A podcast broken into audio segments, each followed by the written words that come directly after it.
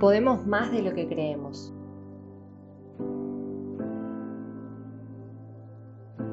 ¿Te pasó alguna vez salir con una sonrisa de oreja a oreja?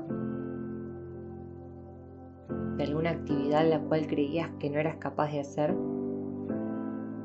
Tener esa sonrisa y hasta el momento en que no te detenés a reconocer esa sensación, no sos consciente del por qué y qué fue lo que te generó eso.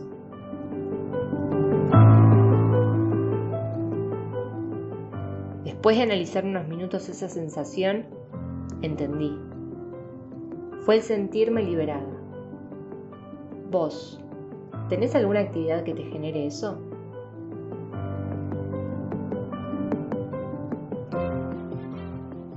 Quizá tenés ese espacio, pero no practicás o no visualizás el llegar a ese estado de liberación.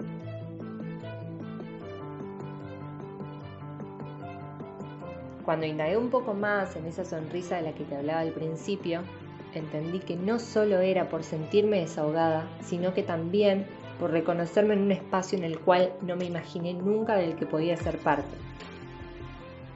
¿Cuántas veces creemos que no podemos hacer algo solo porque nuestras creencias nos limitan a hacerlo? ¿Quisieras hacer alguna actividad que no te estás animando a hacer por miedo? Por decirte, no soy capaz, no soy para esto, no sirvo para aquello, no es para mí. ¿Cuántas veces nos habremos dicho todo eso, no?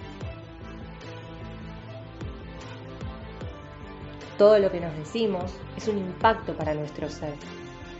Y sin querer terminamos creyendo eso que nos decimos. Que nadie te diga, ni siquiera vos, que no sos capaz de algo.